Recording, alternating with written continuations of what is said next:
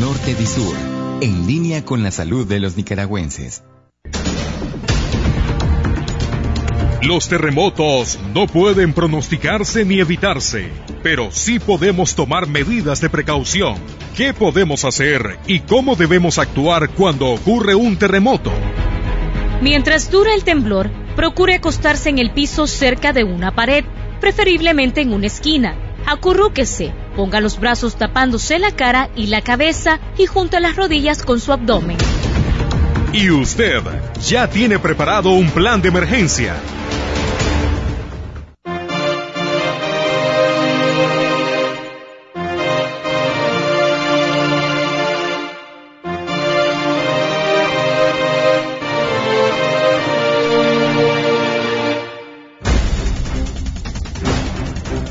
Transmite desde Managua, Nicaragua. Radio La Primerísima. 91.7 y 105.3 en FM. 680 AM y en la web www.radiolaprimerísima.com. Somos La Primerísima. La emisora de la gente.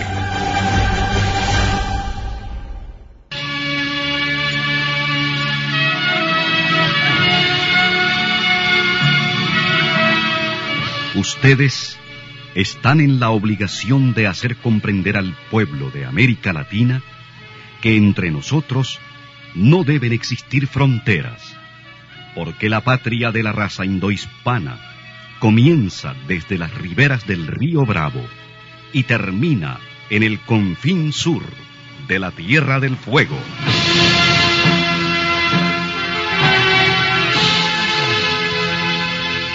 Sin fronteras. Un recorrido por los campos sin límites de la información, la música, la cultura, la economía y el deporte. Los hechos y los hombres que todos los días construyen un mundo sin fronteras. Muy buenos días, bienvenidos y bienvenidas a Sin Fronteras. Hoy es viernes 4 de septiembre de 2020 con Carlos José Hurtado y con Luis Enrique Guerrero, cuando son las 6 de la mañana con 30 minutos. Sin Fronteras, la revista, con William Griggs Vivado. Sintonícenos en Radio La Primerísima, 91.7 y 105.3 FM. En la web www.radiolaprimerísima.com en Bluefields, Radio Única, 105.5 FM, Radio Bluefield Estéreo, 96.5 FM, Radio Caribe en Bilwi, 100.9 FM, y Radio Qué Buena en San Isidro Matagalpa, 104.5 FM.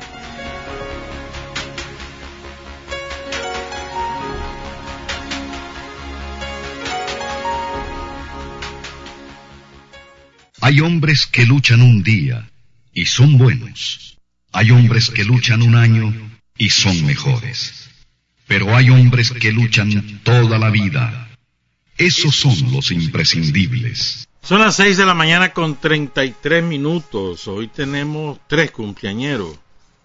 Empiezo con la compañera Lorena del Carmen Fonseca Huerta, en la ciudad de Matagalpa. Le mandan saludos a todos sus hermanos. Dicen que es la hermana mayor, que por eso es que la saludan. Felicidades a Lorena del Carmen ahí en Matagalpa. Y hoy está de cumpleaños un orgullo del Frente Sandinista y del país. La comandante Doris Tijerino. Doris María Tijerino Haslam. Felicidades a la comandante. Nunca invita a sus cumpleaños. Hace tremendo bochin, bochinches, pero no nos invita pero es mentira. Felicidades a la comandante Doris Tijerino, casi fundadora del Frente Sandinista, una de sus primeras militantes, allá por el año 62-63. Trabajó con, con tanta gente, con Carlos Fonseca, con Silvio Mayorga, con Jorge Navarro, con Julio Buitrago, en fin, con José Benito Escobar. Y también está de cumpleaños el general en retiro, Herminio Escoto, un gran compañero, Herminio Escoto. De los que guerrió duro contra la intervención yanqui en Nicaragua en los años 80 y que ahora es el director general de Naval. Felicidades, general. Hombre, este, a veces nos perdemos nosotros, ¿verdad? A ver, ¿cómo hacen, cómo hacen los ricos surreales? De dos maneras. Explotando al trabajador,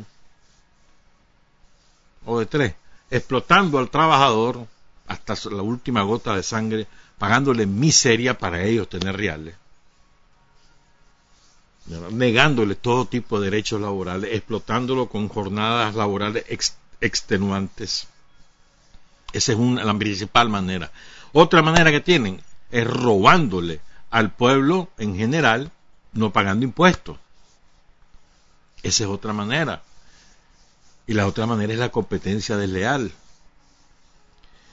Esa es la manera que tienen los ricos de ser ricos y después andan ostentando sus apellidos, su abolengo, su alcurnia, sus estudios, su pielcita. No, son delincuentes, son ladrones, ladrones vulgares y comunes. Pero como tienen apellido, entonces uno, ay no, es que mira, no hombre. Y si son chamorros, peor todavía. Entonces ahí anda Guachán Chamorro llorando porque a su mujer, a su suegra y a su cuñada le ordenaron prisión y lo andan diciendo que es político. Pero hace falta ser sinvergüenza. Son tres ladronas. Tres que deben estar presas o que paguen o que vayan a la cárcel. Son ladronas. Y hay que saber sus nombres. La ladrona Victoria Cárdenas, la ladrona Victoria Lacay, la ladrona Gabriela Cárdenas. Son tres ladronas. O sea, ¿por qué robaron? Porque no le pagaron los impuestos a la alcaldía de Managua. Vendieron no sé cuántos lotes ahí en intermeso, del bosque, intermeso del bosque. No sé si ustedes conocen. Esa es la zona más exclusiva de los ricos, con un clima privilegiado. Queda cuando vos, a ver, el Telcor de Villa Fontana te ubicás, ¿verdad? Tomás eso recto hacia el sur. Ya, eso es la última la última pendiente de la, de la, del crucero, pues, que cae hasta ahí. Y son como 5 kilómetros. Llega al fondo. Ahí es el intermedio del bosque. Y topa con un restaurante exclusivo, lujosísimo ahí. Un plato de comida te cuesta 30 dólares. Aparte la, lo que vayas a tomar. Ahí hay gente que llega con etiqueta, hay que reservar por anticipación esa babosada. Ahí vendió un montón de lotes, más de 100 lotes. Más de 300 millones de Córdoba. Y no le pagó un centavo a la alcaldía.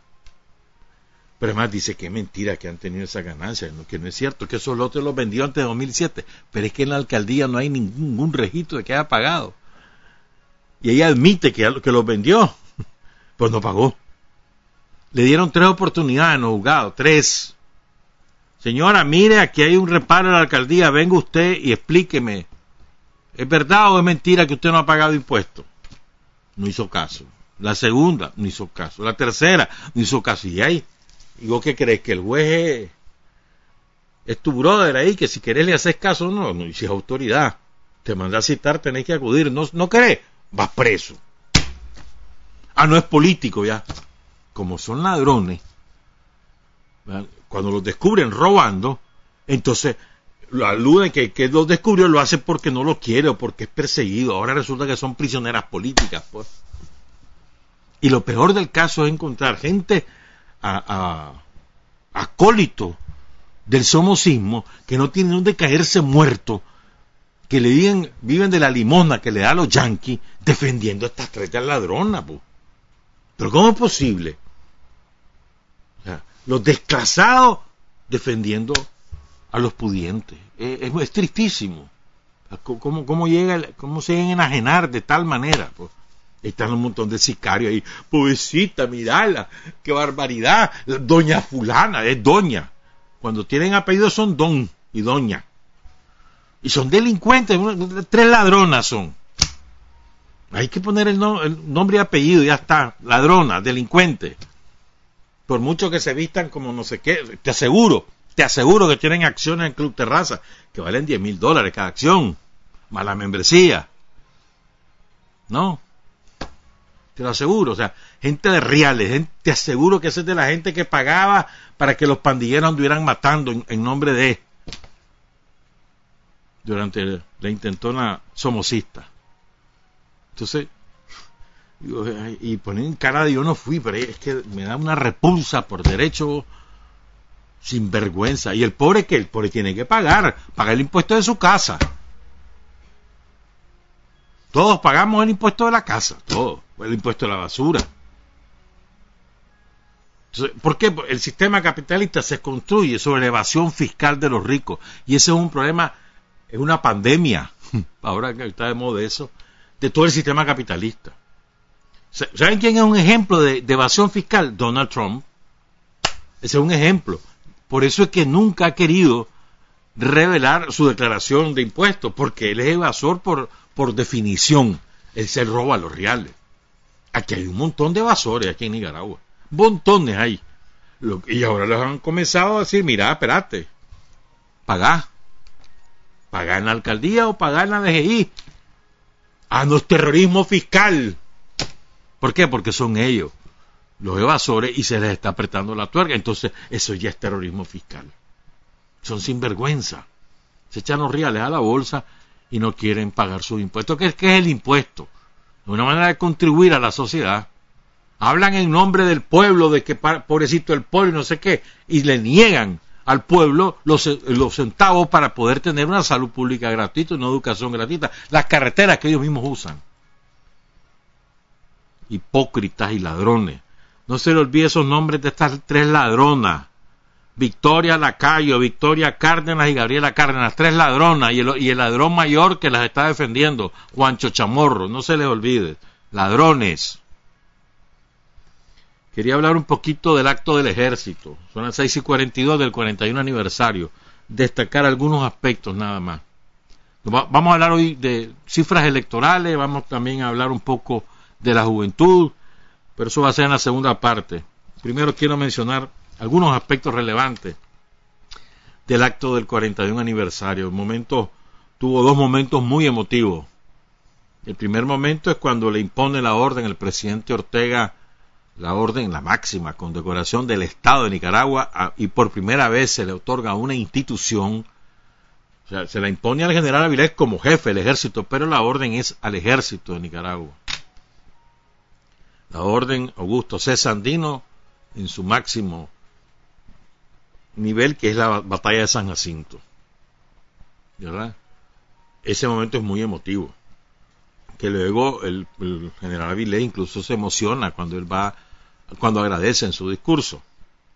Y el segundo momento, para mí, muy emotivo es cuando el general Avilés pide un minuto de silencio, suenan los, los clarines y aquel silencio total en homenaje a los caídos a los caídos con el ejército de Nicaragua, a los caídos en la lucha por la liberación, por la patria. Pues. Eh, dos momentos muy emotivos. Felicidades al general de brigada Guillermo Patricio López, único general, único oficial ascendido a general en este acto. Pero hay diez nuevos coroneles, vamos a hablar un poquito de esto.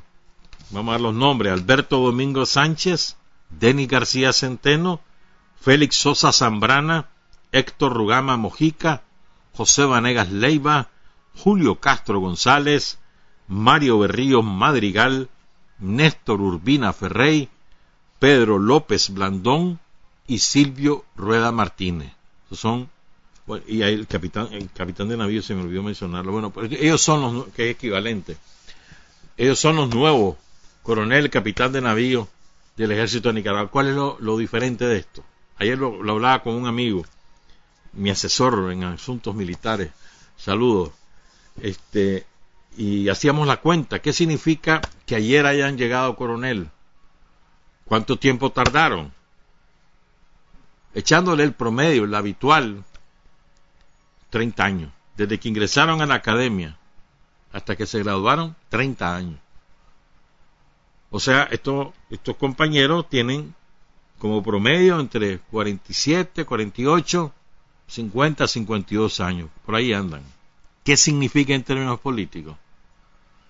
Estos son los coroneles que no participaron en ninguna de la guerra. Ni en la guerra de liberación, ni en la guerra de los 80.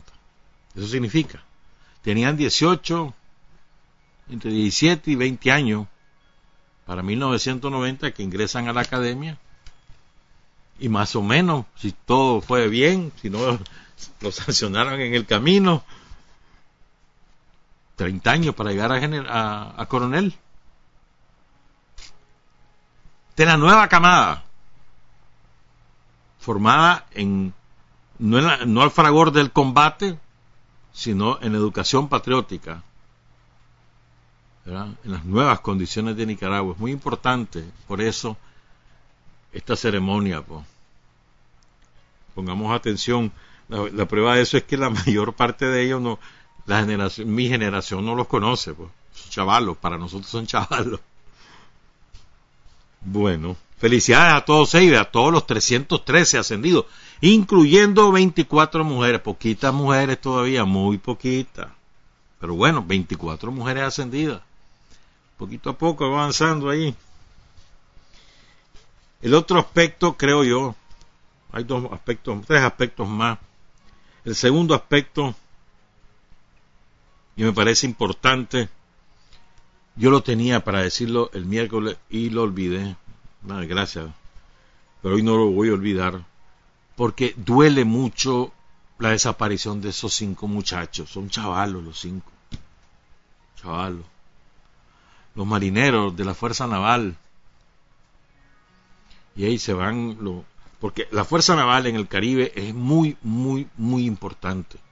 Porque las poblaciones caribeñas viven de cara al mar a la pesca, al transporte de pasajeros, al turismo, al transporte de, carga, de cara al mar. Entonces, la Fuerza Naval es vital para los caribeños, vital.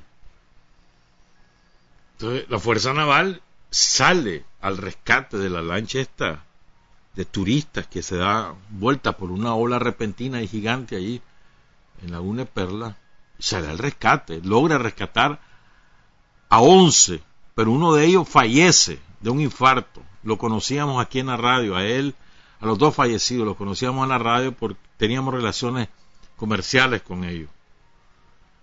Eh, muere de un infarto cuando se da cuenta que su hijo no está. Él se llamaba Carlos Alfredo Salamanca Ramírez, tenía 62 años. Y su hijo, ese sí ese no lo logran rescatar con vida, rescatan su cuerpo es David José Zavala Morales, y eran dos los que manejaban la empresa, ahí en Altagracia. Entonces, logran rescatar a 10 con vida, 10 sobreviven. Y después desaparecen ellos, porque estaba, estaba picado el mar, como se llama. Había mucho viento y eso pica el mar. Y, y como ahí son pequeñas bahías, entonces a veces las olas se, de repentinamente se, se montan. Entonces se fueron a uno de los callos Perla, es lo que es la orden que habían recibido, y eso fue lo último que se habló con ellos. Váyanse a, los callos y ahí eh, quédense. Eso fue lo último. Nunca más se volvió a saber, y de eso hace ya casi un mes. Quedan cinco días para que cumplan un mes. 9 de agosto fue eso, domingo. ¿Te imaginas la angustia de la familia? Saber si están vivos o no. Si están vivos, cómo están. Si están vivos, volveré a verlos. Y si están muertos, yo quiero saber si mi hijo, si mi esposo, si mi hermano, si mi padre. Yo quiero saber si está muerto y quiero enterrarlo. Es una cosa muy triste cuando vos tenés un desaparecido, en cualquier circunstancia, por circunstancias políticas, por un accidente o por eh, razones laborales, lo que sea, en cualquier circunstancia. Entonces, francamente, da un gran pesar, mano. Teniente de fragata Freddy Gómez Álvarez y los marineros, él es originario de San Miguelito, Río San Juan. Los marineros, Carlos Daniel Calero, de Bluefield, Alex Antonio Álvarez Mendoza, de Managua, eh, del barrio Jorge Casaya, Jaime Jaime Jaime Jaimart Taylor de Bluefield y Rolando Tangeriz Salinas, que es originario de Puerto Cabeza. Esos son los cinco desaparecidos. Eh, eso ensombreció este 41 aniversario porque además entre los militares cuando hay este tipo de eventos hay una solidaridad de cuerpo muy fuerte, lo golpea todo. ¿Te acuerdas que un muchacho que se ahogaron en el entrenamiento? Aquí creo que fue en Puerto Sandino. O cuando el accidente de la Fuerza Aérea, que se fue casi todo el Estado Mayor de la Fuerza Aérea, el accidente del helicóptero. Creo que fue allá por, en el Jicaral, ahí en el Papalonal, creo que es jurisdicción del, del Jicaral. Eso golpeó durísimo al ejército, a todo el ejército. Y el tercer aspecto es tanto el decreto, el decreto, cuando el Estado de Nicaragua concede la orden al ejército de Nicaragua, la orden Sandino, como en el discurso del general Avilés, como en el discurso general, del comandante Ortega, en los tres, en estas tres cosas, aparece una expresa mención rindiendo honor a los retirados del ejército. Me parece muy importante esto, porque el ejército que hoy tenemos también es fruto del sacrificio y del esfuerzo de los que hoy están en condición de retiro. No existiría ese ejército de hoy sin ellos, sin los caídos y sin esos que hoy están en retiro, algunos en la pobreza terrible, otros que están en condiciones cómodas, unos más activos que otros en el sentido de estar pendiente de, la vida de la institución y de la vida del país y otros pues no tanto, pero todos ellos contribuyeron a, a, ese ejército que hoy es orgullo del país, orgullo de los nicaragüenses, el ejército de Nicaragua. Y es muy importante tenerlos presentes siempre, siempre. Dice el decreto rendir honor y gloria a los miles de hermanos nicaragüenses, hermanos y hermanas que entregaron su vida en defensa de la soberanía nacional, de la justicia y de la paz, igualmente expresar toda nuestra solidaridad y reconocimiento a los hermanos y hermanas retirados del ejército, y esto que también es sumamente importante, vamos a hablar de eso, y a los que resultaron con diferentes discapacidades, víctimas de las intervenciones y prácticas terroristas de las potencias agresoras. Porque generalmente uno pues rinde honor al caído, ¿no?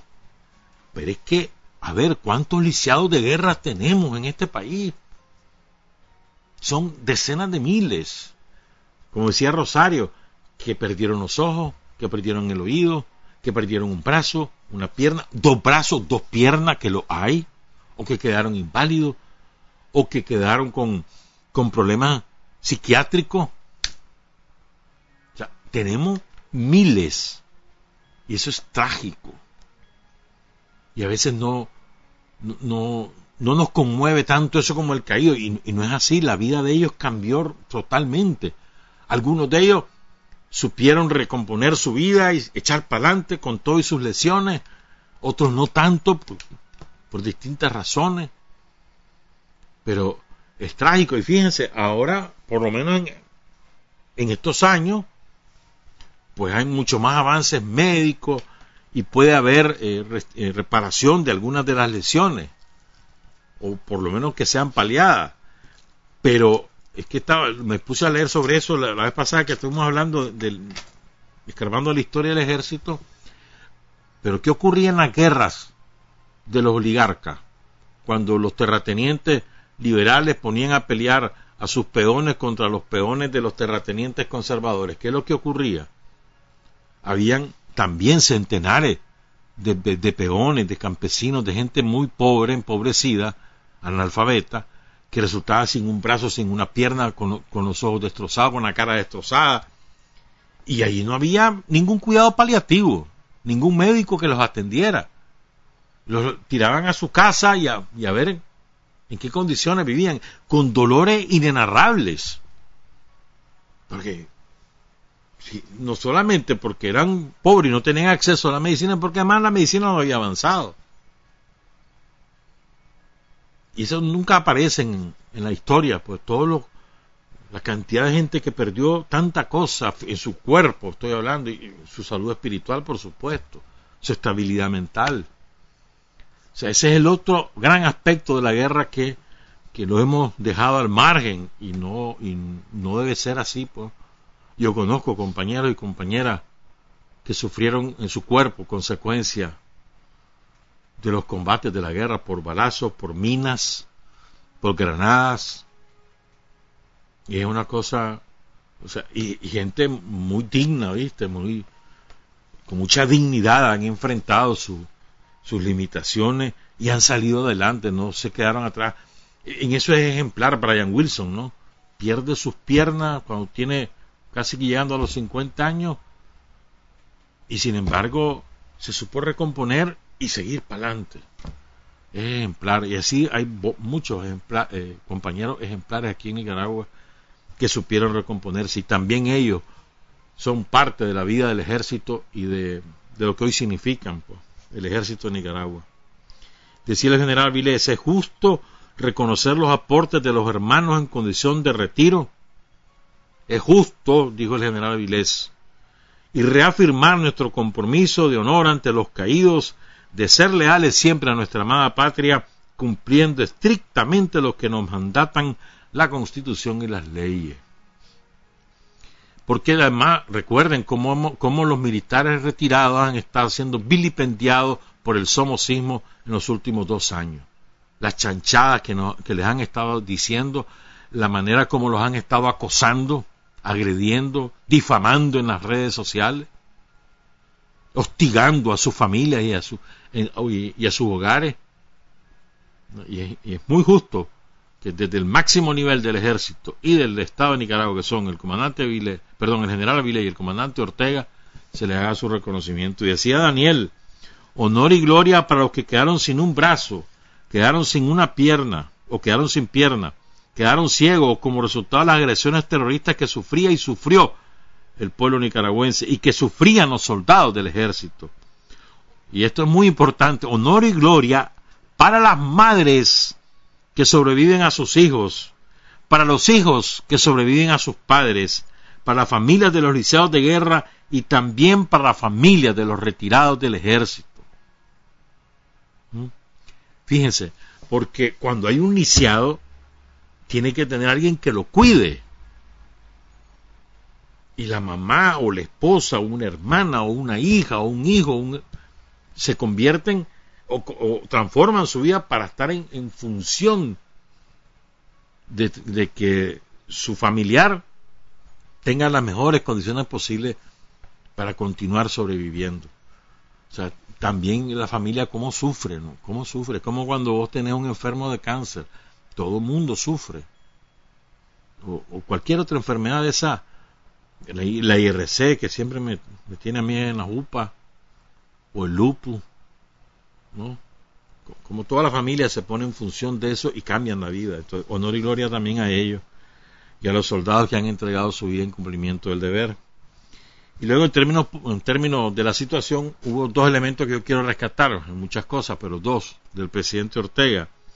El primero, recordó por qué Nicaragua no puede paralizarse, la gran mayoría de los nicaragüenses trabajan por cuenta propia, y dice Daniel, es admirable realmente el coraje, la fe de la familia nicaragüense por la forma en que están enfrentando esta situación que es dura, que es difícil, y los felicitamos, felicitamos a toda la familia nicaragüense. Y es verdad, todos tenemos que felicitarnos, porque mira el país, ahí vamos ya, ya vamos saliendo de la crisis económica, de la crisis sanitaria, vamos de nuevo a, levantar la locomotora, que vuelva a jalar el, tren de, la economía del país, por lo tanto a resolver problemas de toda la familia. Otro concepto, lo importante es ayudarse unos a otros, no aterrorizarse unos a otros. Porque hay quienes les gusta aterrorizar. Aterrorizando no se va a ningún lado más que al abismo. Hay que solidarizarse. Hay que entender que somos una gran familia la familia nicaragüense unidos con la gran familia latinoamericana, mesoamericana y el resto. Todos estamos enfrentando el mismo problema. De aquí no se capea nadie, por muy millonario que sea. Aun cuando se encierre en una caja de acero, hasta ahí parece que pueden llegar los tales virus. Luego, lo último concepto que rescato, y después, vamos, después de la pausa vamos a hablar de la juventud y de cifras electorales, es que dice, no podemos decir que ya se acabó la epidemia, y es verdad, no se ha acabado, ya la tenemos pecha tierra, sí, hombre, pero no se ha acabado, lo hablábamos la semana pasada. No podemos confiarnos, dice Daniel. Hay que mantener el cuidado, las indicaciones que nos dan los médicos, las indicaciones que da el sistema de salud, todo lo que se viene orientando. Y hay tres cosas básicas. Lavada las manos frecuente, bien lavada. El uso de alcohol gel. Si no te puedes lavar la mano porque estás en, donde quiera que sea, puedes andar el alcohol gel. Y la distancia. Conservar la distancia. También el uso de mascarilla si estás afectado es importantísimo, pero bueno, pero esas tres es lo más importante. ¿Verdad?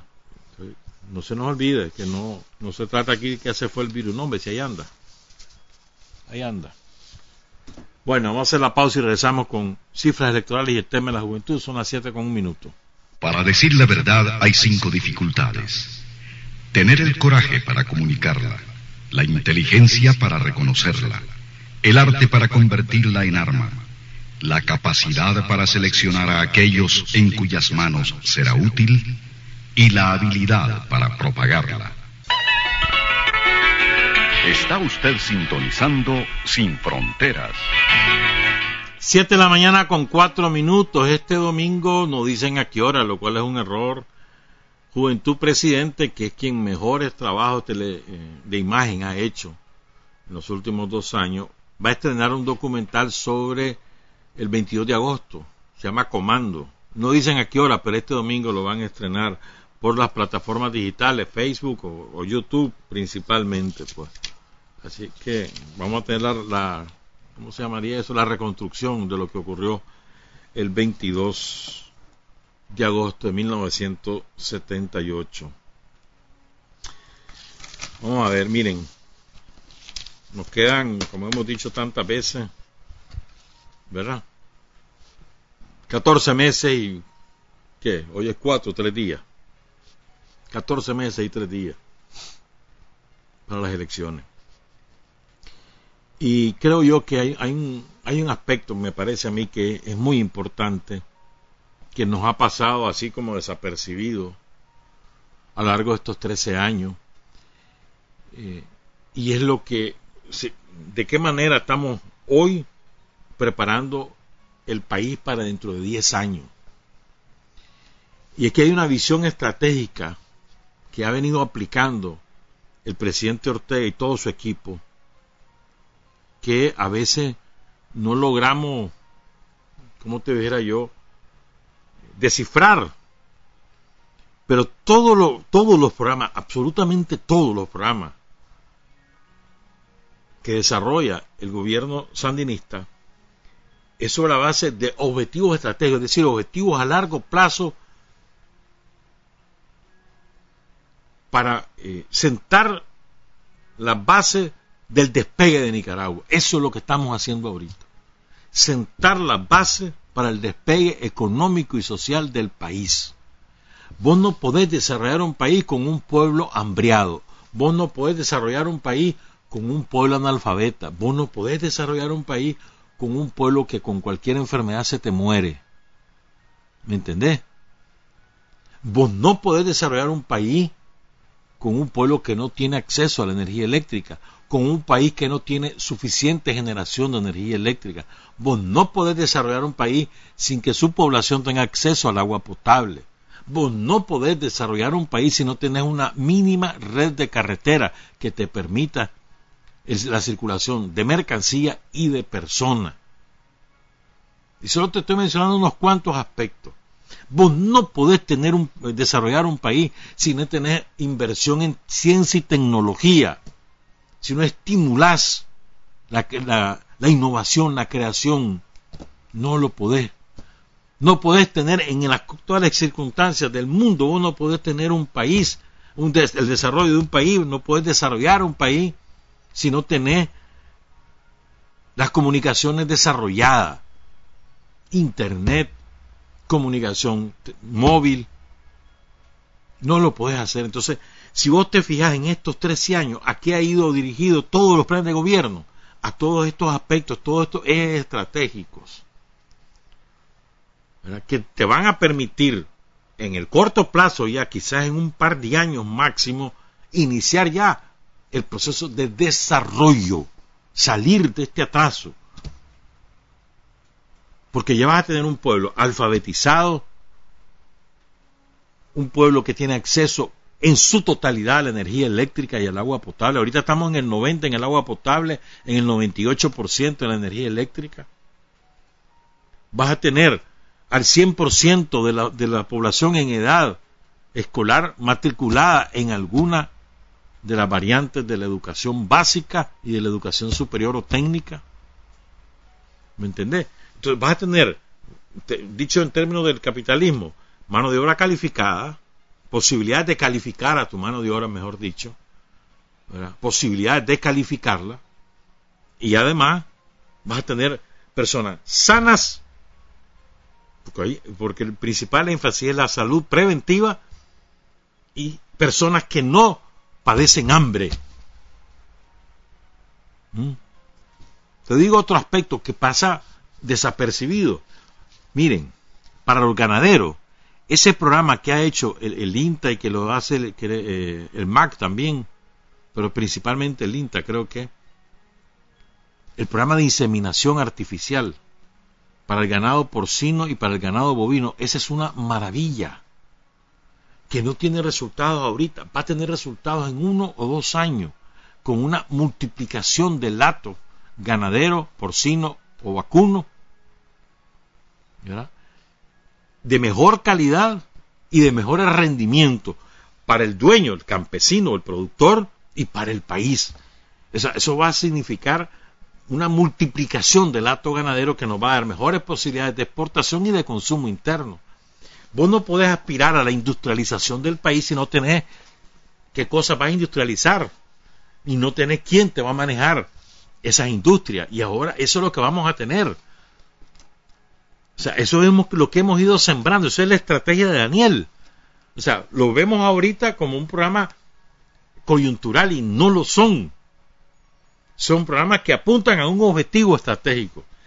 Nicaragua necesita tener a su población mínimamente preparada para tecnificarse a la población e inversiones que te permitan eh, industrializar el país, para lo cual es imprescindible la energía eléctrica, la red de carreteras, entre otras cosas. ¿Me entendés? Y eso es lo que hemos pasado haciendo en estos 13 años. De paso, claro que sí, es restablecer o, acceder a la justicia social, es verdad, pero con el objetivo de iniciar el desarrollo del país. Ese es el principal objetivo. Queremos salir de la pobreza, tenemos que desarrollarnos. Queremos desarrollarnos, tenemos que prepararnos. Queremos prepararnos, tenemos que tener salud, alimentación, educación. Y para poder tener esas cosas necesitamos energía, necesitamos agua, necesitamos acceso a Internet, necesitamos comunicaciones, ¿Me entendés? Y, ahí vamos. Es muy importante todo, todo, cómo apuntan todos esos programas al objetivo estratégico del desarrollo. Vos vas invirtiendo hoy para cosechar mañana. Ese chavalero que ingresa ahorita a la universidad o que ingresa a cualquier carrera técnica que se prepare en eso, el chavalero que aprende inglés, el chavalero que aprende una computadora, a manejar una computadora, a repararla, o el chavalero que aprende cómo ordeñar una vaca, o cuál semilla es mejor que, que, otra para sembrar en qué, en qué condiciones o en qué, perdón, en qué época. Eso que está haciendo el INTA también, de ir inventando semillas resistentes a determinadas eh, variables climatológicas. Eso es sumamente importante, de manera que una semilla de frijol pueda eh, germinar y producir sin importar si hay o no hay tales condiciones de lluvia, porque tiene resistencia a tales características, plaga, pues, consume poca agua. Para todo el corredor seco, que son un montón de gente la que vive ahí, desde allá de la sabana, San Lucas, bajando hasta la Paz Centro, Toda esa gente va a tener esa oportunidad de, no va a pasar la época seca en una escasez horrible. No va a tener posibilidades de sembrar. O sea, todas esas cosas que parecen, mira, ve, pues, va, puede anunciar una semilla, dale, pues. Sí, pero es que eso va a tener resultados después. Y le resuelve la vida a un montón de gente. Ahí está el programa Nicavida que ejecuta el MEFCA. Eso es una maravilla. Le van entregando herramientas, le van entregando semillas, le van entregando un montón de cosas a productores para que se capitalicen, para que van para adelante. Dependerá de ellos ahora que sepan administrar eso. Pero el Estado les da la capitalización. Miren, está tu pie de apoyo, echa para adelante, desarrollate. ¿Sí me entendés, verdad? Toda esa asistencia técnica que, se le da a los, a, los, que se meten en uno de esos programas, el patio saludable, o que comienzan eh, un nuevo negocito y se les da asistencia, y, y depende de ellos aprovechar la asistencia y echar para adelante. O sea, y vas invirtiendo en el desarrollo. O sea, estamos sentando las condiciones para lo que viene después. vos no podés pensar en el después si vos no tenés esta base. Esa es la experiencia de Corea del Sur, la experiencia de Taiwán, la experiencia de Japón, experiencia de todos los países del sudeste asiático, de Finlandia, los países nórdicos. Pasaron durísimas como nosotros. Países destruidos después de la Segunda Guerra Mundial. Y mírenlo. Con inversiones así. Y pensaron a largo plazo. esa es la visión que ahora hay, pues. Tener una visión de largo plazo. ¿Cómo imaginamos nosotros a los muchachos y las muchachas de aquí a 10 años? ¿Cómo, ¿Qué características van a tener? Van a tener estas y estas características. ¿Qué tenemos que hacer para que las tengan? Vamos a hacer esto y esto. ¿Y eso qué va a significar para el desarrollo del país? Va a significar esto, esto y esto. Pero ¿cómo le vamos a pedir a un capitalista de Francia o de Gran, o de Gran Bretaña o de China o de Estados Unidos que venga a invertir aquí y nos instale, por decir algo, una zona franca de microchips si no tenemos aquí suficientes ingenieros electrónicos ni técnicos electrónicos. Entonces solo vamos a estar haciendo lo que ahora hacemos en términos industriales, que es mínimo lo que, lo que podemos hacer porque no tenemos capacidad, no tenemos la población suficientemente capacitada. Entonces en eso se piensa. ¿Me entendés? Por eso la diversificación de las universidades, que ahora tenemos universidades en un montón de municipios, para lograr que, los que están en el sector rural también se capaciten. no solamente es la justicia social el hecho de que ahora el campesino o el obrero agrícola o simplemente el residente en un área rural tiene el derecho de acceder a una universidad, sino también piénsenlo en términos de país, lo que eso significa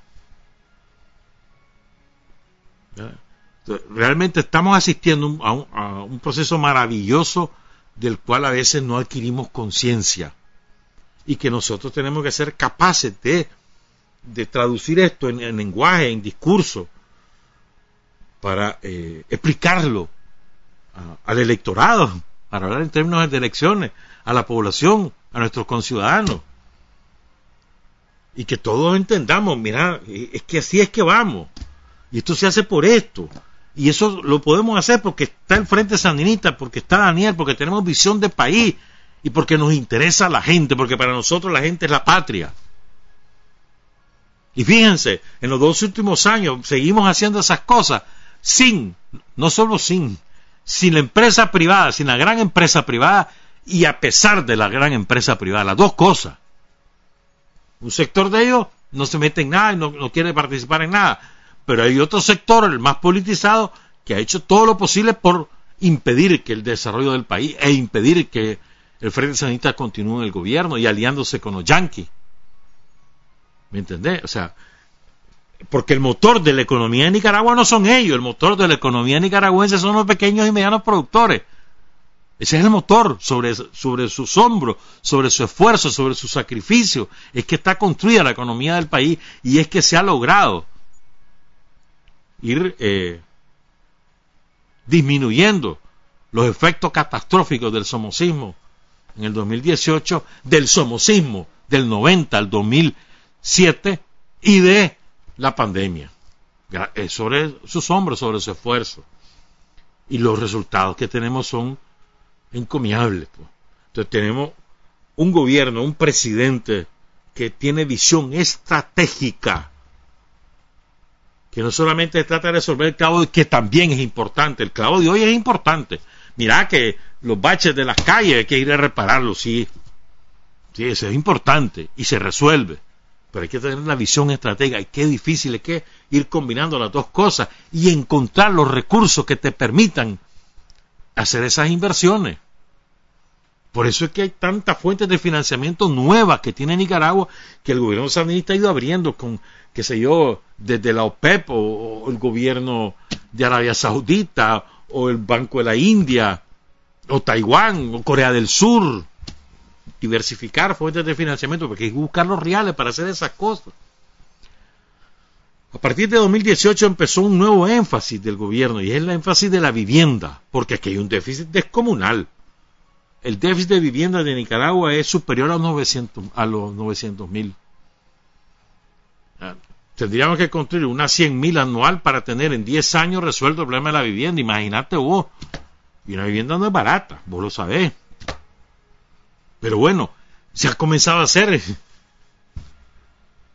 que los lotes, por lotes o porque yo te financio, vos pagás, o yo te hago la casa y vos me la pagás en tanto plazo, o mira, ve, buscate una urbanizadora, va pues, entonces yo te subsidio, te, te doy reales pues para que, y vos, vos después echar, o sea, te ayudo y vos después pagás para que, para mejorar las condiciones de vida. Si mejorás condiciones de vida habitacionales de una familia, mejorar su autoestima, mejorar sus ganas de avanzar, le permitía a esa familia pensar en futuro, reducir los índices de violencia intrafamiliar.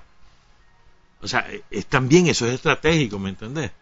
Lo que quiero enfatizar es que aquí no solamente estamos resolviendo los problemas coyunturales, sino que además el presidente Ortega, el Frente Sandinista, ha tenido visión estratégica. Y aquí tenemos un plan de desarrollo 10 años plazo. Nosotros, Daniel no solamente piensa en cómo vamos a estar mañana, sino cómo vamos a estar dentro de 10 años. ¿Qué condiciones va a tener Nicaragua dentro de 10 años y qué vamos a poder desarrollar? Ese es, alzar la mira. Y, solo con esto recuerdo, o sea, la visión estratégica que tenía Carlos Fonseca, ¿no? Que de 1960, como les contábamos el otro día, él eh, había atisbado ya de qué manera se iba a conseguir el derrocamiento de la dictadura. Todo, todo trazado desde 1960. Después lo que hizo el Frente Sandinista fue desarrollar las tácticas y demás, la unidad con otros sectores, el reclutamiento, eh, todo eso estaba. Bueno, esa visión estratégica ahora es desde el país, desde la construcción del país. ¿Qué país queremos? ¿Dónde puede desarrollarse Nicaragua? ¿Cuál es nuestra fortaleza? Nuestra fortaleza principal es el campo, es la tierra que tenemos que es fértil. Y son los campesinos que son doctores en agricultura, doctores en ganadería. Vamos a desarrollarnos por ahí. Entonces hay que sembrar ahora para luego enfilar a Nicaragua. Entonces, mira, yo quiero hablar un poquito de la juventud, porque la juventud es la clave. Hoy, ayer y mañana, sin la juventud no hay revolución. Sin la juventud no hay triunfo electoral. Sin la juventud no hay frente sandinista. El frente sandinista no puede ser un club de ancianos. La vitalidad del frente sandinista es la juventud. Y ha sido siempre así, no hoy, siempre. ¿Quiénes fundan el frente? La chavalada de los años 60. ¿Quiénes se suman al frente y son el contingente guerrillero para derrocar la dictadura, la chavalada de los años 70. ¿Quiénes son los que defienden la revolución en el frente de guerra y en el frente de la producción durante los años 80? La chavalada de los años 80. ¿Quiénes son los que mantienen vivo el espíritu sandinista de resistencia frente al neoliberalismo? La chavalada de los años 90 y todos los otros, los que ya no éramos chavalos, acompañando, participando en eso, también protagonistas de eso. Pero sin esa juventud es imposible seguir adelante. Y a veces no logramos asumir esto como una realidad. O sea, no se trata de que a los que no somos jóvenes, entonces nos mandan el cesto de la basura. No, si nadie está diciendo eso, todos somos un mismo combo. Pero si no entendemos la importancia de incorporar a los jóvenes, de trasladar nuestra experiencia a los jóvenes, no, no, habrá manera de reproducir las ideas del Frente Sandinista ni al mismo Frente Sandinista. Sin la juventud no hay Frente Sandinista. Sin la juventud no hay revolución. Sin la juventud no hay triunfo electoral. Y nosotros, el país que construimos, ya no es para nosotros, sino nosotros ya vamos de salida. El país que nosotros vamos construyendo es para esas nuevas generaciones. Los que hoy nacieron, los que hoy nacieron en la madrugada, los que nacieron hace 10 años o los que nacieron hace 20, para ellos. Y además siempre lo dijimos, nosotros estamos hablando de las nuevas generaciones, de todos los comunicados del frente, era hablando de las nuevas generaciones de nuestros hijos, siempre se hablaba así. Y más uno mismo, cuando uno tiene su propio núcleo familiar, ¿en qué pensar? ¿Cómo mejorar las condiciones de tus hijos? Y te sentí orgulloso cuando tu chaval o tu chavala culmina sus estudios y te supera. O tu chaval o tu chavala ya tienen su emprendimiento, su empresita, y, y, van, ya compraron casa, tienen un carro, y ya los hijos van a no sé dónde y no sé qué. Y vos te sentís orgulloso. Bueno, es lo mismo a nivel de país. Vos estás ahí siempre, sos su roble, sos su consejero, le ayudas en lo que sea y ellos te ayudan a vos también. Una relación de ida y vuelta. Es igual. Es igual. Entonces, hace como, como sé, que, creo, que fue en febrero de este año, que yo les daba alguna cifra y a mí me pidieron después que lo volviera a decir y, francamente yo dije, mejor esperamos un rato y vamos a repetir esas cifras electorales eh, etáreas, grupos etáreos. Cómo es importante la estadística para tener clarito un mapa de qué, lo que, de qué estamos hablando. Es muy importante, ¿verdad? Pero también hay un aspecto político, un aspecto ideológico, y si vos querés, incluso un aspecto espiritual. Miren, cuando nosotros nos metimos al frente, allá en los años 70, nosotros no le pedimos permiso a nadie. Nos metimos al frente. Fue voluntario además. Son dos características. No le pedimos permiso en qué sentido. A nuestros padres. La mayoría de nosotros éramos, este, estamos subordinados a la patria potestad de nuestros padres. Y nadie pidió permiso. Te metiste por las vías de hecho hasta que tus padres se dieron cuenta, ya estás metido en el frente, barbaridad, qué horrible, saliste de eso, te van a matar, lo que vos querrás. Pero esa juventud de, de esos años, su espíritu de rebeldía lo canaliza la lucha antisomocista por la vía del frente sandinista. ¿Sí me entendés, verdad? y nosotros, como generación, ¿verdad? Nosotros hicimos lo que la generación anterior no fue capaz de hacer derrocar a Somoza. Por las circunstancias que fueran, que no estoy culpando a nadie, simplemente estoy definiendo un hecho, un hecho concreto. dos o tres generaciones que son las que soportaron a Somoza, ¿verdad? Que resistieron a Somoza en el sentido de, de los vejámenes que desató la dictadura de Somoza, pero que no fueron capaces de organizarse para derrocarla. Esa, generación es la de la generación de los 60 y de los 70 la que logra. Y es una rebeldía también generacional. Pues nosotros encauzamos esa rebeldía en la lucha antisomocista, en la lucha revolucionaria, en el frente sandinista. Y luego, ¿cuál fue la rebelión de los jóvenes de los años 80? A ver, muchos muchachos, muchas muchachas, se fue sin permiso de su mamá o de su papá a la alfabetización, por ejemplo. El otro día me contaba una amiga que ella, pongan cuidado en esto, ella tendría como 13 o 14 años, no, poco más, como 15 años, y, y le pide permiso a sus padres porque ella quería alfabetizar. El papá le dice que no, la mamá le dice que sí. Y entonces ella decide irse escondido de su papá, apoyada por su mamá. Su mamá la va a dejar a la Plaza de la Revolución a montarse a los buses. sin que su papá sepa. Y ella se fue. Lejos, lejos, lejos de Managua, no importa dónde, pero lejos, muy lejos de Managua, más de 300 kilómetros. ¿Qué, ¿Cuál fue la consecuencia del respaldo de su mamá y de la oposición de su padre? La madre sufrió las consecuencias, porque el padre le metió una paliza de padre señor mío. ¿Me entendés? O sea, ¿cuál fue la rebeldía? Se fue. Después hubo reconciliación y todas esas cosas, pero eso, eso no es para la historia. La historia que quiero contar es esa. ¿Contra quién se rebelaba? Con la autoridad paterna en, este caso. Y a pesar de la voluntad del padre, la muchacha se va. Entonces la rebeldía la encausa la obra de la revolución, la alfabetización, las jornadas populares de salud, el movimiento de innovadores de la CST, las batallas de la producción en las cortes de algodón, cortes de café, en la organización de las ollas comunales en los barrios, la vigilancia revolucionaria. Ahí se encausa. Los batallones de reserva. ¿Sí me entienden, no? Entonces, ahora nosotros, ¿cuál es la rebeldía ahora? Como decía aquella famosa, preciosa viñeta que hizo la presidencia hace como, ¿para cuándo fue? Para como seis meses que la estuvimos pasando aquí nosotros con frecuencia. O sea, ¿cuál, la rebeldía es ahora contra la pobreza. ¿Cómo enamorar al chavalo para que esa rebeldía natural que todos tienen le encaucen contra la pobreza y contra quienes originan esa pobreza. Eso es, un trabajo ideológico. ¿Cómo hacer que, el chavalero diga, hombre, puchica, porque hay tanta pobreza? Yo voy a luchar contra la pobreza y se enamoren de esa lucha y se comprometan en esa lucha. Ese es el gran desafío.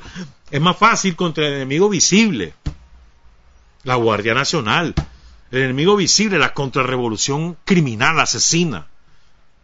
El enemigo visible. Entonces eso convoca, porque está, lo, ves, lo sentís, lo palpás, sufrir las consecuencias. Pero aquí, entonces tenés que tener un espíritu solidario de ver cómo el otro sufre y yo voy a asumir el compromiso para que deje de sufrir ni él ni cualquier otro y cómo, cómo yo me comprometo, de qué manera me comprometo me comprometo siendo un buen estudiante y un mejor profesional. Y luego convertir mi ejercicio profesional en función de acabar con esa pobreza. Esa es una manera. Pero hay muchas otras. Pero las circunstancias de hoy, compañeras y compañeros, no tienen nada que ver con las de los años 90, no tienen nada que ver con los 80, con los 70, con los 60, ni siquiera con la primera mitad del gobierno de Daniel, ni siquiera, porque hoy en día hemos superado muchos de los problemas que teníamos cuando Daniel asume, muchísimos, empezando por los apagones, pero muchísimos otros.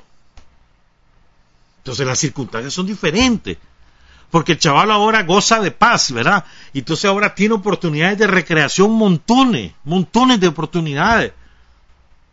Que jueguitos en el teléfono celular, que jueguitos en internet, ya, o la práctica de, del deporte, pues, o lo que sea, pues el chaval tiene muchas más oportunidades que las que nosotros tuvimos. Y menos mal, si eso es lo que queremos. Que el cipote no ande pensando en guerra, sino que ande pensando en salir adelante, en desarrollarse, en contribuir al desarrollo de su comunidad, de su país. En eso queremos. Eso aspiramos.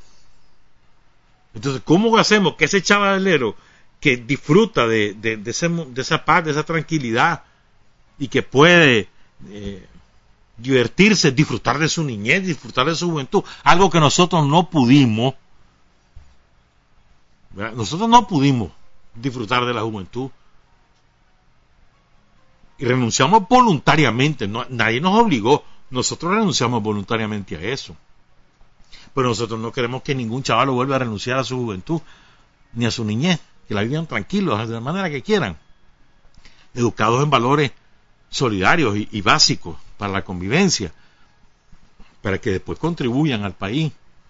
¿Cómo hacemos para que ese chavalero se comprometa en el proyecto político del Frente Sandinista, que es acabar con la pobreza e iniciar el desarrollo, acabar con la pobreza, hacer realidad la justicia social, iniciar el desarrollo? ¿Cómo hacemos? Ese es un enorme desafío. Pero hay un gran problema a veces que nosotros tenemos los adultos, y es que tomamos al chavalero como que si el chavalero no es capaz de pensar y de tener su propio eh, procesamiento de la, realidad. Y queremos darles clase de todo y, ese es un error enorme. Hay que hablar con la juventud en pie de igualdad. Somos diferentes, nada más. Yo tengo una experiencia y vos tenés otra. Mi manera de ver es diferente porque yo viví otras cosas y tu manera de ver ahora es distinta a la mía porque vos vivís de otra manera. Pero tenemos de común que queremos desarrollar este país y acabar con la pobreza y desarrollar el país en condiciones de justicia social. Eso es lo común que tenemos, pero tenemos diferentes experiencias. Pero es un error pensar que chavalo, porque es chavalo, no piensa.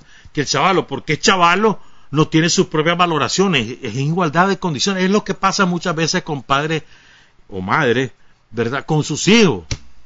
Que ahí los quieren tener, eh, como si dijera yo, me cate corto y que no los dejan, que no les, no les, como te dijera yo, que no los hacen partícipes de los problemas familiares, para que todo el mundo eh, pueda eh, echar para adelante, jalar la carreta entre todos, sino que los problemas familiares que son de adultos, los chavos que no se metan, es un error.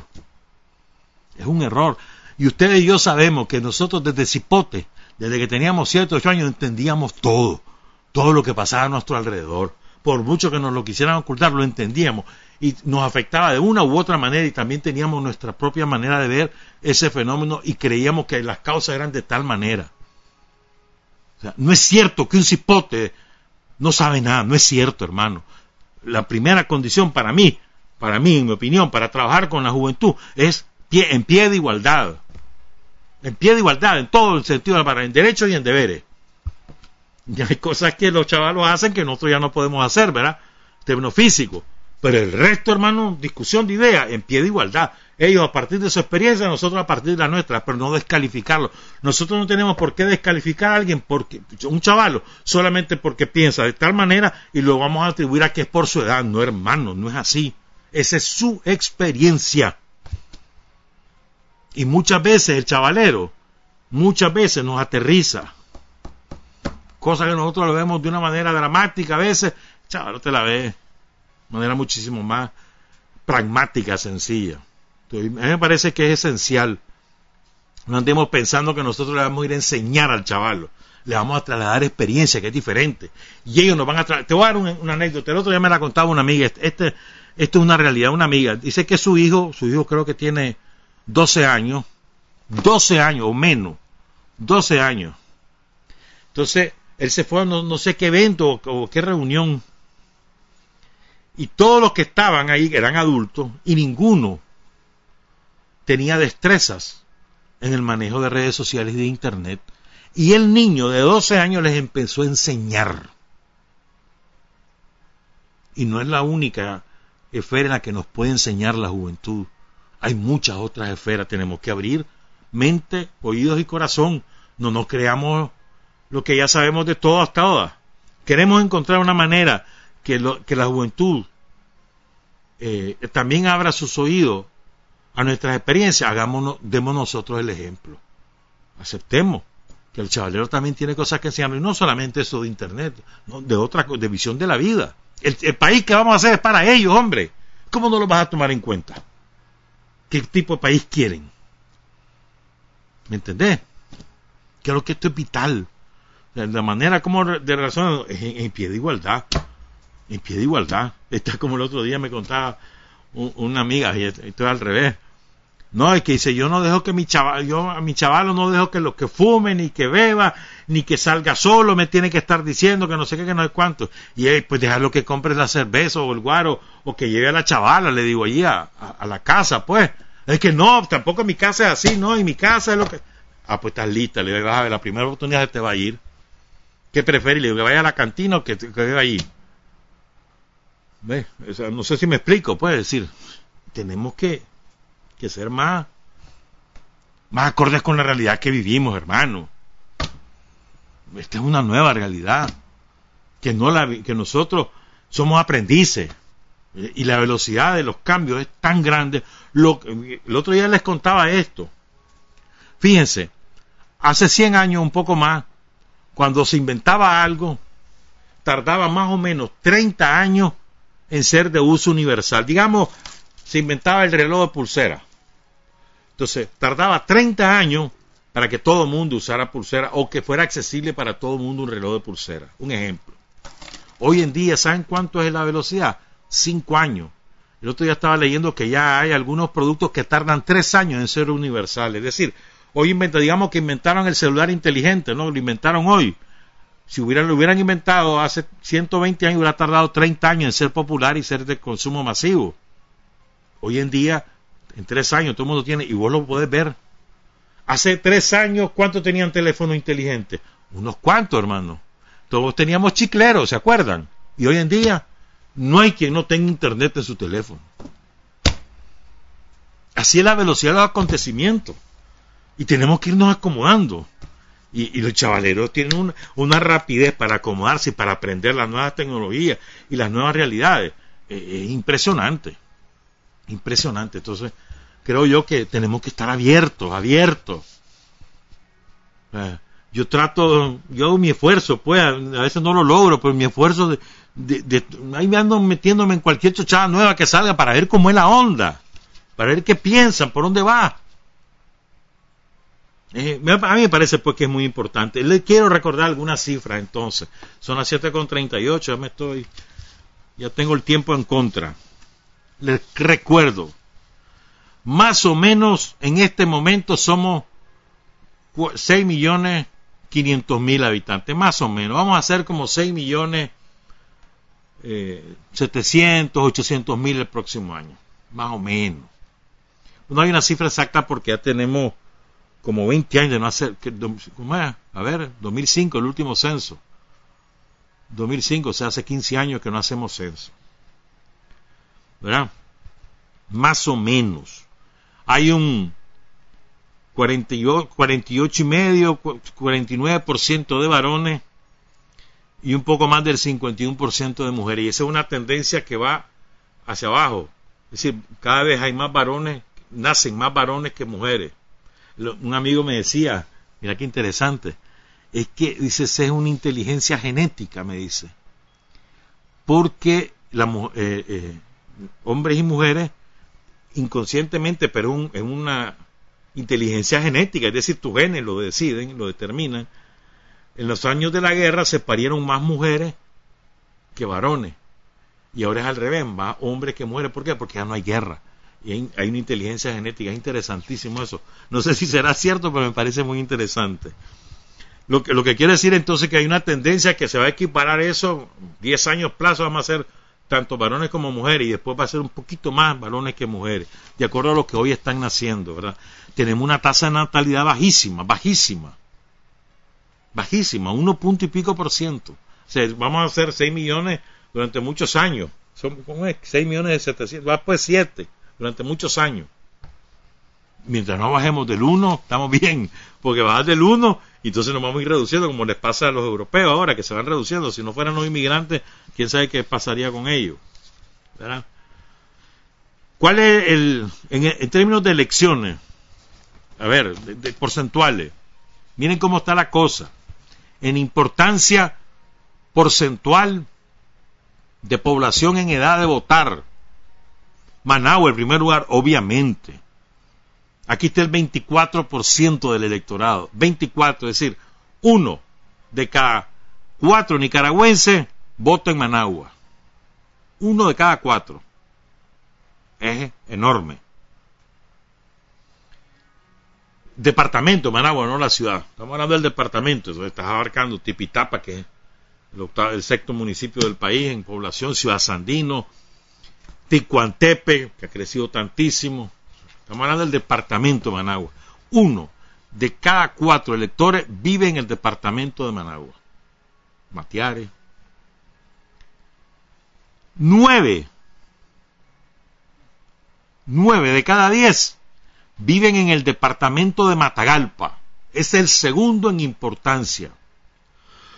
Matagalpa está hablando solo la ciudad, La Dalia, Matiguás, Río Blanco, Rancho Grande, Esquipula, San Dionisio, Sébaco, San Isidro, Ciudadarío, San Ramón. Departamento de Matagalpa. Nueve de cada diez nicaragüenses que van a votar viven en el departamento de Matagalpa. Es la segunda eh, población electoral más importante del país. Primero Managua, después Matagalpa.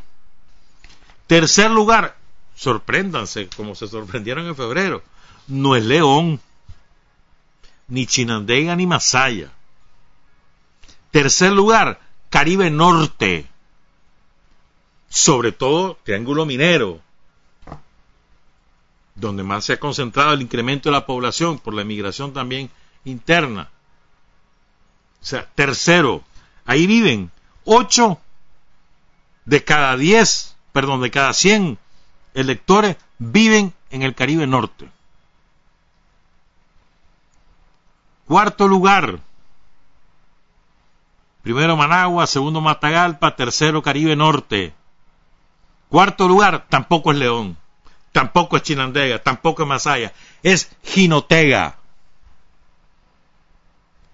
La ciudad de Jinotega, San José de Bocay, Santa María de Pantasma, Huihuilí, Jinotega, que es enorme ese municipio, gigantesco. Ayer, ayer, hermano, ya vi los planos, ya vi ese puente. En tres años tenemos el puente Huihuilí, el más grande de Nicaragua, más de 300 metros, eso va a ser una maravilla cruzando el río Coco. Y a la carretera de Quilarí y ayer empezaron a, terminar ese tramo que falta, de San Bartolo a Huihuilí. Sigo. Entonces, Santa María Patama, Huihuilí, San Sebastián de Yalí, La Concordia, saludo al profesor Augusto Rizo, en San Rafael del Norte. Pero el municipio de Jinotega es gigantesco, el municipio, como tal. El Cuá, ¿no? Jinotega es el cuarto. Siete de cada cien nicaragüenses viven en el departamento de Matagalpa y votan en el departamento de, perdón, de Jinotega. El quinto lugar, ahí sí aparece Chinandega. Y era que León todavía nada. Y antes decíamos, el más importante es Managua y después el León. No, ya no es así. ¿Viste cómo cambia la realidad? Quinto lugar es Chinandega. Ahí viven 6.8, casi 7 de cada 100 nicaragüenses. Después sigue León, 6,5%. Después, el Caribe Sur. Está hablando, a ver, Managua 2, 2 3, 4, 5, 6, 7. El séptimo lugar es el Caribe Sur.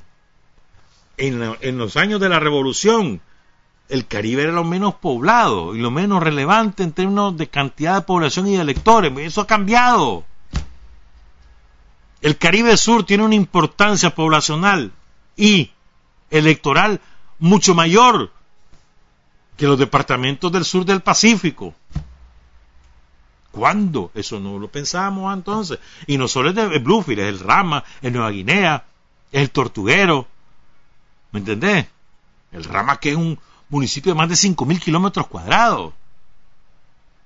Es Mulucucú, es Paiguas, es Laguna Perla, es Cucragil, es Corn Island. El municipio de Bluefield es gigantesco, el municipio de Bluefield no es que sobre la ciudad, termina pegando con Río San Juan, así de grande es. Después viene Masaya. En octavo lugar, bueno, en el Caribe Sur viven seis. Votan y viven seis de cada 100 nicaragüenses. Y en Masaya, lo mismo. Un poquito, o sea, 6.2, Caribe Sur, 5.9 en Masaya.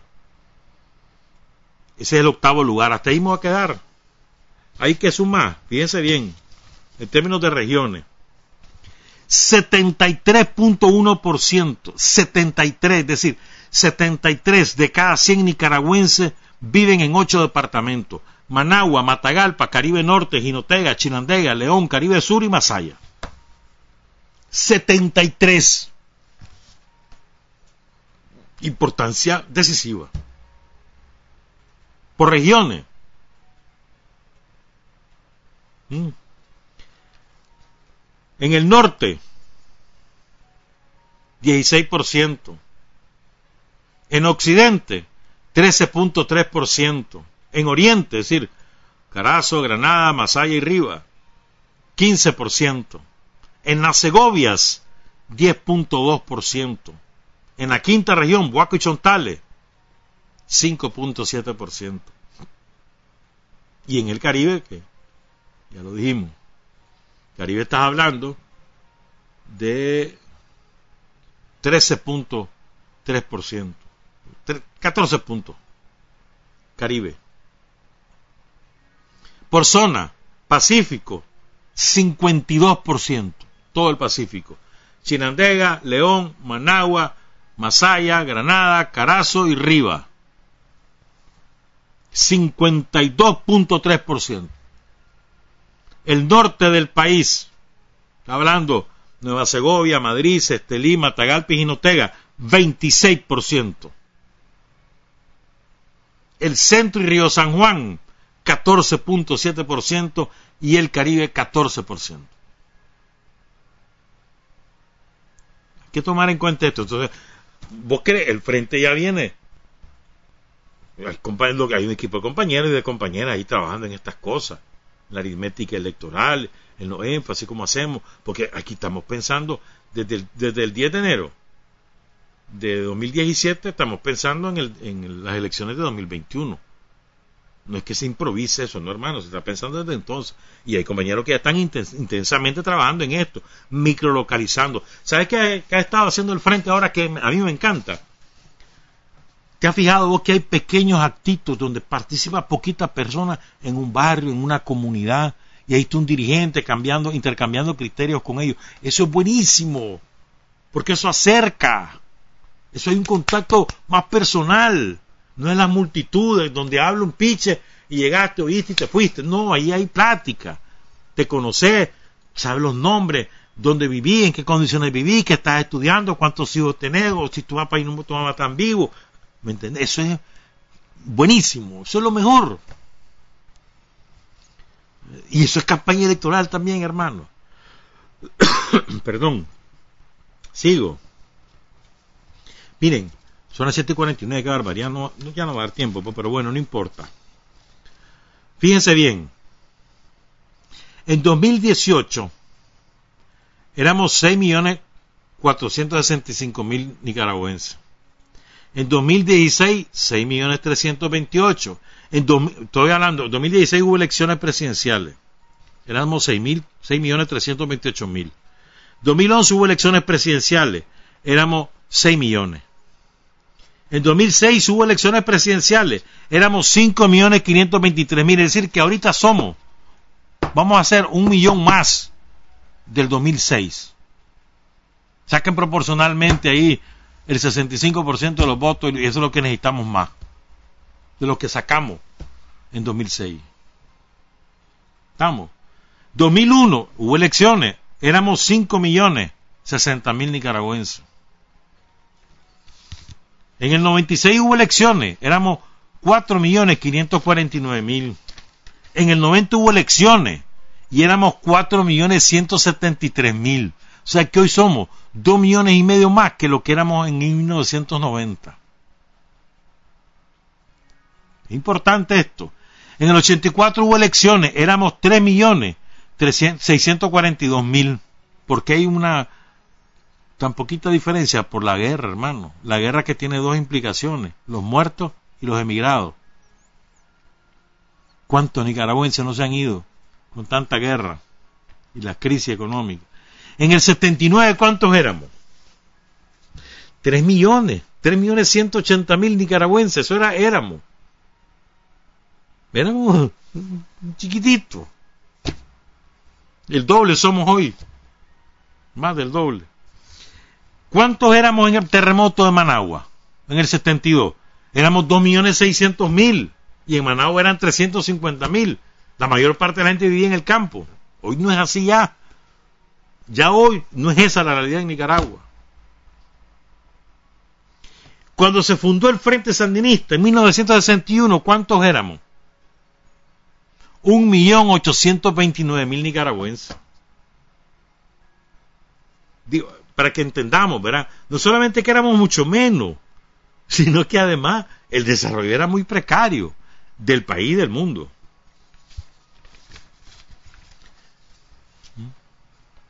Esto es muy importante, creo yo. ¿Cómo vamos a estar en el 2021? A ver, en el 2021 habrán 1.210.000, 1.210.529 muchachos entre 16, entre 15, 16 y 25 años. ¿Estamos? De los cuales 609.000 serán varones, por primera vez va a ocurrir esto, y 600.000 mujeres. En 2021 habrán entre 25 y 54 años 2.630.735 electores. ¿Mm? De los cuales 1.254.000 son varones, 1.376.000 son mujeres. Más mujeres que varones en ese rango de edad. Entre 55 y 64 años, 411.357. La diferencia entre varones y mujeres es mucho mayor. 189 mil varones, 222 mil mujeres. Mayores de 65 años son 361 mil nicaragüenses. 159 mil varones, 202 mil mujeres. ¿Estamos claros? ¿Dónde está el grueso? De 16 a 45 años. Ahí está el grueso. Ahí hay 3 millones 900 mil electores. Electores. A eso le suma los casi 800 mil que son mayores de 55 años y ahí tenés el electorado. Sin la juventud que no vivió la revolución, sin la juventud que no vivió los años 80, sin esa juventud que hoy tiene de 16 a 45 años, sin esa juventud, y hablando de juventud de 45, sin ellos no hay elecciones, no hay triunfo electoral. Nuestra manera de comunicarnos con ellos no es sobre la base de nuestras peripecias en la guerra. No, eso es una referencia histórica, pero no es sobre esa base. Es sobre la base de lo que hoy vivimos y para dónde vamos. Lo que te contaba al principio. Lo que, cómo estamos haciendo las cosas hoy para tener las posibilidades de desarrollo del país en 10 años plazo. Todo lo que hoy hacemos es para desarrollar Nicaragua. Todo lo que hoy hacemos es para que todo Nicaragua, todo el pueblo de Nicaragua salga de la pobreza y tenga oportunidad de progresar y de ser feliz en la vida. Que para eso existimos nosotros existimos para que el pueblo de Nicaragua, somos el instrumento para que el pueblo de Nicaragua conquiste su libertad, su paz y su felicidad. Para eso existimos. Buenos días, buenas tardes, buenas noches. Trabajar, avanzar, combatir, vencer, patria y libertad.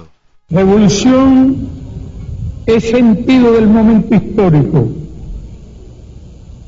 Es cambiar todo lo que debe ser cambiado. Es igualdad y libertad plena es ser tratado y tratar a los demás como seres humanos.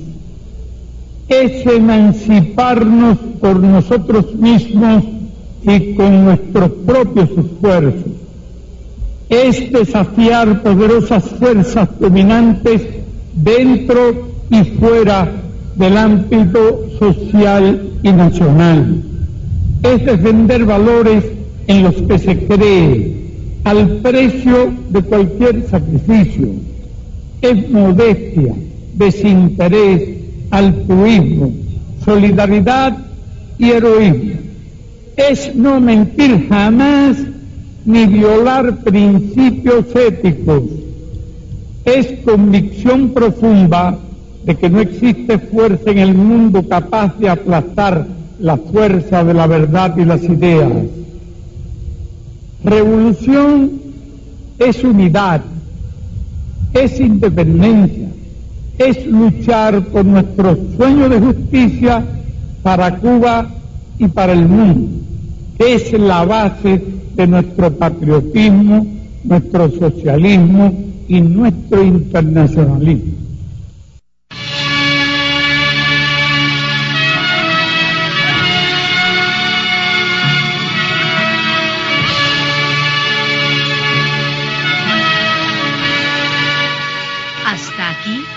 Usted y nosotros hemos recorrido el mundo sin fronteras.